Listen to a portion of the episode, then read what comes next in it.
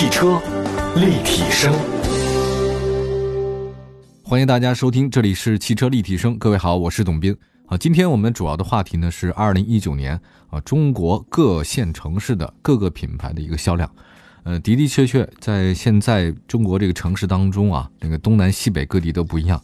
我们甚至有些经济学家呢，人为的把它划分了大中城市啊，一线、二线、三线。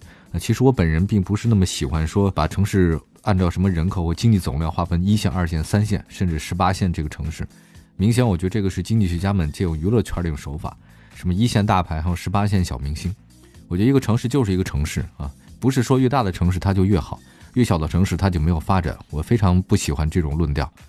但是呢，各个地方确实因为经济发展的不同啊，会有一些政策上，还有包括法规上，甚至是这个汽车销量啊不太一样的地方。那今天我们就聊聊这个事儿。的的确确，城市是汽车销量的这个一线战场。那对汽车制造商来说呢，哪些城市它布局的销售网络啊，布局多少，怎么来布局，这个有点像割据江湖一样，关键策略都很大的差别。那各大品牌的兵家必争之地呢是哪些城市啊？品牌权力江湖划分是怎么划的？比如说哪些是德系的地盘哈，哪些是美系或者日系的？那各大品牌又热衷于争抢哪些消费者？还有包括各地人都爱开什么车，倒是有一个统计。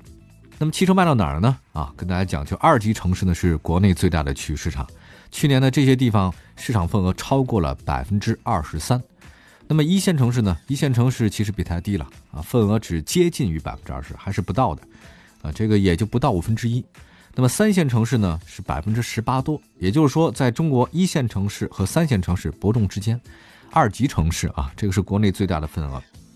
嗯，我们来看一下这个城市的划分区域啊，我这边拿到一个表，国家信息中心城市的分级标准，城市划分一线城市呢，一级城市啊，就是哪儿呢？北上广深嘛。然后再加上另外几个，就是成都、杭州、苏州、天津，那些另外还有个直辖市叫重庆，这是一级城市。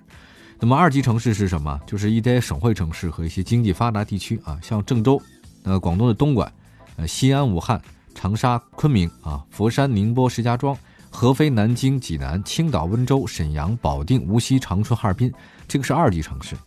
三级城市呢就比较多了，那这个像贵阳、南宁。金华、临沂啊，还有南昌、泉州、福州等等，嗯，我看到了一个我曾经战斗过的地方啊，我的这个大学本科母校厦门也算是三级城市，因为它这个岛比较小啊，虽然连在那个陆地上还有一部分，但真正的生活呢是在那个厦门本岛上面，确实体量很小啊，你骑个自行车一圈也就四十来公里，就很快逛完了。另外像这个海口、呼和浩特啊，这包括廊坊、邢台，还绍兴都算三级城市。那么四级城市呢，大概有更多了我们只是举例子来讲，就等等了，像这个柳州啊、遵义啊、洛阳，还有赣州、周口哈，还有包括安徽的芜湖，这个都算四级。那么五级城市呢更远一点，这个大家可能有不太熟的，我就说一下熟悉的有几个地方，像鞍山啊、肇庆、南充、开封。当年开封啊，这个是都城嘛，现在算五级城市了啊，真是风水轮流转啊。呃，还有平顶山啊、信阳、咸阳啊，都算是五级城市。六级城市的话呢，就是不太熟了。大家呢，我再讲举几个例子，像拉萨啊，这个算比较耳熟能详。但这个它这个经济体量和各方面原因，它是六级城市了，城市级别啊。还有梁山好汉的梁山啊，楚雄自贡啊，四川自贡，还有包括昭通，云南昭通啊。上次那个我在做调查记者那时候，呃，云南那个鲁甸地震嘛，然后我就被就到昭通嘛，从昭通再进那个鲁甸啊，就在这个地方的。好，我们划分完了城市以后呢，我们再看一下啊。大概城市划分什么城市它这个汽车销量最高呢？刚才说到就是这些二级城市啊，啊一线城市的话应该是接近于饱和了。我们再来看一下这个城市区域排行榜。那去年品牌区域割据呢，大众依然是全线霸榜。这个 Volkswagen 实力很强，南北大众呢是遥相呼应。日系呢话两田哈，就是南北丰田嘛。那么在一二三级城市呢排在大众之后，那日产呢更弱一点点，就是前三甲。吉利啊，是目前唯一进入到各级区域市场 top ten 的中国品牌。那么在四五六级城市呢，排名是特别靠前的。但吉利很有一个遗憾，就是在一二三这个级别城市当中啊，它好像这个排名确实不太高啊，偶尔只能看到一些。那么在品牌级别的消费能力方面，仅一二三级城市有比较强的这个豪华品牌的消费能力，越高级别城市呢排位越靠前啊。这个豪华品牌就是大中城市比较最爱嘛，对吧？在四五六级城市当中啊，这个消费规模很小。还有呢，咱们中国的一些品牌，像这个比较熟悉的，像长安、哈佛还有五菱啊，在四五六级城市当中啊，Top Ten 频频现身。而且呢，这个越是四五六级城市啊，这些品牌可能就越多一些。我这边有个表格，这个表格的话，它是用 X Y 轴啊，这个横纵来说的。这个 X 轴是什么呢？X 轴是城市的级别，Y 轴呢实际上就是各大汽车品牌的排行。满眼放去之后呢，发现很有意思现象，就是所有的交集点啊，都是在大众和本田、丰田，还有日产。至于说其他的一些地方啊，那个国产品牌呢，可能是在这个区域之外了啊，曲线外面。整体来看呢，前十大品牌的销量比重均占所属区域的六成左右。大众呢，在所有的这个区域市场当中占比都超过了百分之十，几乎啊。丰田呢是在一二三级超过百分之七，本田在二级城市和五级城市当中超过百分之八。日产呢，在日系三强当中最弱，呃，在一级城市当中只占百分之四，但是呢，在五六级呢却比较高。吉利呢，在一级城市当中仅占百分之三点八四啊，在六级城市当中占了百分之七。那么哈弗、五菱、长安也是这样。总体来看，一二级城市呢，它基本上消费了百分之六十的豪华车品牌，那其他的话占了百分之四十。我在想，就是豪华车品牌啊，它在城市当中啊。尤其是大中城市，它更要的是什么？它更要的不是你交通工具的属性，它要的是一种身份和地位的这种象征。而在二三线或者更低一些这个级别的城市当中啊，总的来讲，它要求的是什么？它要求的是交通工具属性。它对于你这个车能带给我的身份的象征和其他的不是特别明显啊。在五十八个一二三线城市当中啊，是海外品牌竞争最激烈的啊。那么国内的百分之七十一的中型轿车，百分之七十九的中大型轿车。百分之七十六的中大型 SUV 以及百分之六十六的中型 SUV 都在这个一二三线城市当中被消费。汽车立体声。再来看一下这个大家关注的，就是通过保险吧，通过保险来看一下很有意思的这个交强险上险量的一个统计啊，这个其实是比较实在的。那二零一九年一级城市最爱的十大品牌呢，我跟你讲是哪三位呢？一级城市最爱的十大品牌是大众、丰田和本田，奔驰、宝马位居第四、第五。那么有两大中国品牌列入，一个是吉利，一个是比亚迪啊，但是排名都比较靠后，第九、第十。呃，唯一一个比亚迪能够进入到一级城市品牌榜的是为什么呢？其实因为它的新能源，因为现在这个尤其是一线城市，它这个限购嘛，对比较这个普通燃油的这个汽车，你排不摇不到啊。这个我的妹妹和妹夫，自从有摇号那一年就一直摇，我觉得他们俩也很倒霉啊，这个一直都摇不到，孩子都现在都生出来了，这个车还没开到，很可惜。但是呢，这个新能源的话呢，可能会快一点啊，它不会像普通能源的那种的石油能源的那么慢。那么新能源汽车呢，确实比较占优，所以比亚迪能占一些啊。九个一级城市当中有六个限购，你想想看。所以比亚迪呢，在北京销售呢增长百分之十八，主力车型的话呢就是 E 五啊。另外呢，在成都的话呢也很好，这个当地的出租车电气化功能啊，这个是居功至伟，因为当地出租车都搞这个东西。不过呢，有一个。确实让人意想不到的，就是大家都知道深圳是比亚迪的老巢啊，比亚迪在深圳的销量却减少百分之十五，而且呢，比亚迪在杭州也失守百分之十五点六，上海跌了百分之十，那可想而知，就是比亚迪也是有危机的啊。你因为现在新能源太多了，我觉得在杭州和上海的失守的话，是因为特斯拉的原因。那么再来看其他的，大众、两田和宝马呢，去年在一级城市呢增量很可观，超过百分之十。丰田增的最多，百分之十七点三啊，这跟那丰田那个双清战略是太有直接关系了。那么城市来看呢，大众和两田增长幅度最大的是北京，大众去年在北京销量增长百分之五十一啊，本田狂增百分之五十五，丰田增长百分之四十。那么有意思的是呢，这个数据显示，北京去年整体销量增幅是百分之十二点五。那么他们三个头品牌吃掉的是谁的份额呢？其实很简单，就是北汽新能源、现代和别克。嗯去年这三个品牌在北京销量呢是北汽新能源啊下滑了百分之二十九，现代跌了百分之二一啊，别克跌了百分之十二。北京现代现在这个问题是非常之严重的啊！我看到那个销量裁员啊、停产呐，这个开工率确实不够啊。那个北京现在这两年没有任何的生意啊，这个当然可能有些地缘的问题哈，但是你要说有没有其他产品力的问题，我想肯定也是有的。那么在杭州、广州、北京、深圳啊，别克确实是也很糟糕。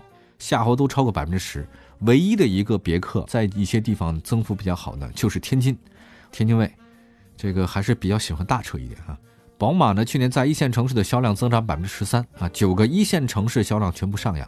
城市的增长驱动来自于哪儿呢？成都和上海。奔驰和奥迪的增幅呢都不高啊，奔驰涨了百分之六，奥迪百分之二。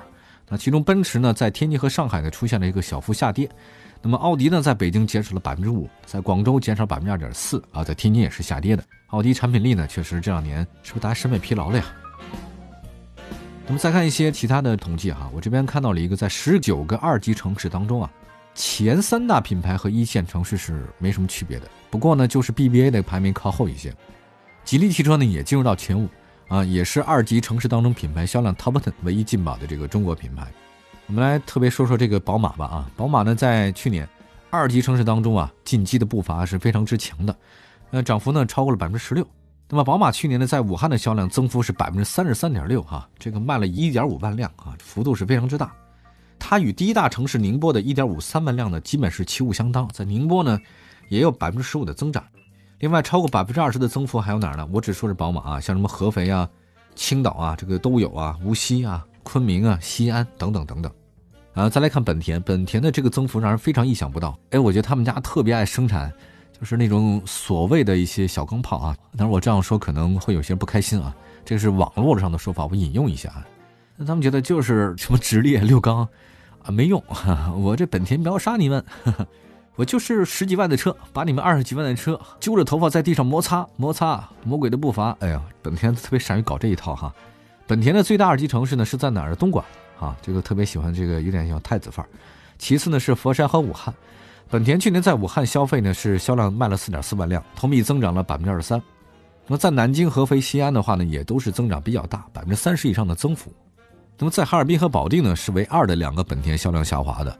那哈尔滨和保定呢是降幅百分之十六点六和百分之八点二。嗯，大众最大的二级市场呢是在河南郑州，销量呢是九万辆，而且呢是增幅是超过了百分之十以上哈。在合肥呢增量是最大的。